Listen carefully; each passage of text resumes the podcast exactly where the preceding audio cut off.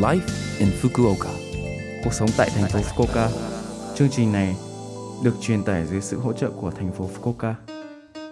Chào buổi sáng tất cả mọi người, tôi là DJ Lưu Văn Cường. Trong chương trình Live in Fukuoka, chúng tôi sẽ cung cấp thông tin sinh hoạt và đi chơi để mọi người có thể có thời gian vui vẻ và thoải mái ở Fukuoka. Thứ sáu hàng tuần, tôi là Lưu Văn Cường, đến từ Việt Nam sẽ truyền tải thông tin đến các bạn. Chỉ một chút thời gian ngắn thôi, nhưng rất mong các bạn hãy cùng đồng hành với mình nhé. Cuộc sống tại thành phố Fukuoka. Lê là trái cây ngon ngọt. Ở tỉnh Fukuoka, lê được bán từ tháng 7 đến tháng 11. Có những loại bạn có thể mua tại cửa hàng trong mùa tới. Có những loại lê như Akizuki, Niitaka và Shinko. Khi chọn lê ngon, người ta nói rằng những quả có vỏ săn, săn và nặng, còn những quả to được cho là ngon hơn. Ngoài ra, bạn nên cất vào túi ni lông để không bị khô, bục kín và cất vào tủ lạnh. Bạn có thể ăn ngon miệng trong khoảng 1 đến 2 tuần. Vị ngọt của lê được cho là ít calo và ít gây sâu răng. Hãy thử dùng lê để tráng miệng sau bữa tối.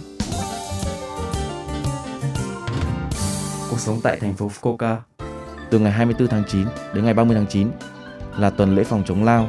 Bệnh lao là một bệnh viêm nhiễm chủ yếu do vi khuẩn lao gây ra.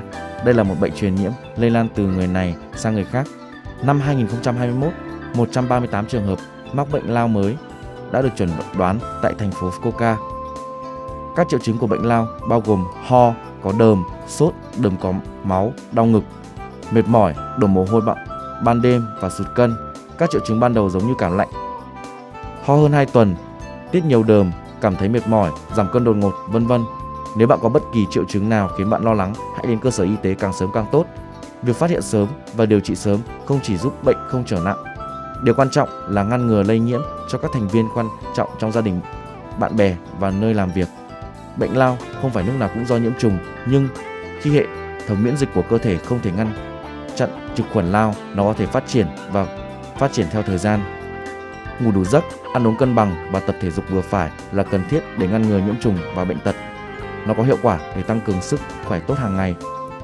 Ngoài ra, ngay cả khi bạn được chuẩn đoán mắc bệnh lao, hãy làm theo hướng dẫn của bác sĩ. Bệnh lao có thể được chữa khỏi bằng cách uống thuốc thích hợp mỗi ngày. Có một trung tâm thông dịch y tế ở thành phố Fukuoka, nơi bạn có thể tham khảo ý kiến về những việc như tìm bệnh viện. Bạn có thể sử dụng tổng đài 24 giờ một ngày, mỗi ngày. Số điện thoại là 092 733 5429 092 733 5429 Tổng đài hỗ trợ 20 ngôn ngữ vì vậy, vui lòng liên hệ với chúng tôi nếu bạn có bất kỳ vấn đề nào. Cuộc sống tại thành phố Fukuoka. Số Live in Fukuoka tuần này mọi người cảm thấy thế nào ạ? Rất nhiều thông tin bổ ích phải không ạ? Số phát sóng này lúc nào cũng có thể nghe bằng postcard. Ngoài ra, mọi người cũng có thể biết về nội dung truyền tải trên blog. Mọi người hãy xem qua trang chương trình từ trang chủ của lớp FM. Ngoài ra, chúng tôi đã cũng đang tìm kiếm các thông điệp gửi đến chương trình. Không quan trọng nếu bạn muốn viết một tin nhắn cho tôi hoặc một nhà hàng Việt Nam mà bạn thích, địa chỉ email là 761 a lớpfm.co.jp. Cuối cùng, tôi xin phép gửi đến mọi người bài Nhìn về phía em của ca sĩ Đình Dũng, Minh Vương để chia tay mọi người. Chúc mọi người một ngày vui vẻ. Hẹn gặp lại mọi người vào tuần sau.